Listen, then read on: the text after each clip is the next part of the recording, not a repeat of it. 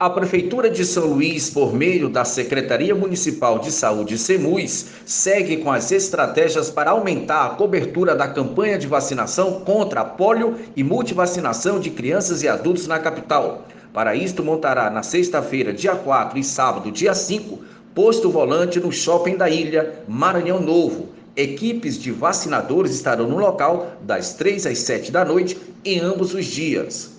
Os postos de saúde da rede municipal também seguem abertos de segunda a sexta-feira, das 8 às 5 da tarde, com doses da polio e relacionadas a outras doenças. Aos sábados, 17 unidades do Saúde na Hora, programa do Ministério da Saúde, aplicado na capital pela Prefeitura, também ofertam as doses das 8 ao meio-dia.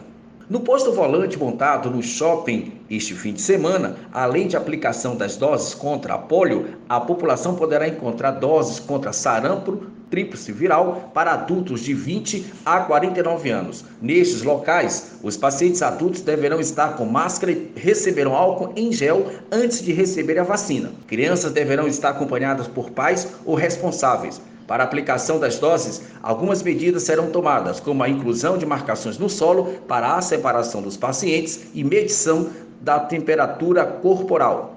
Newton César para a Rádio Universidade FM.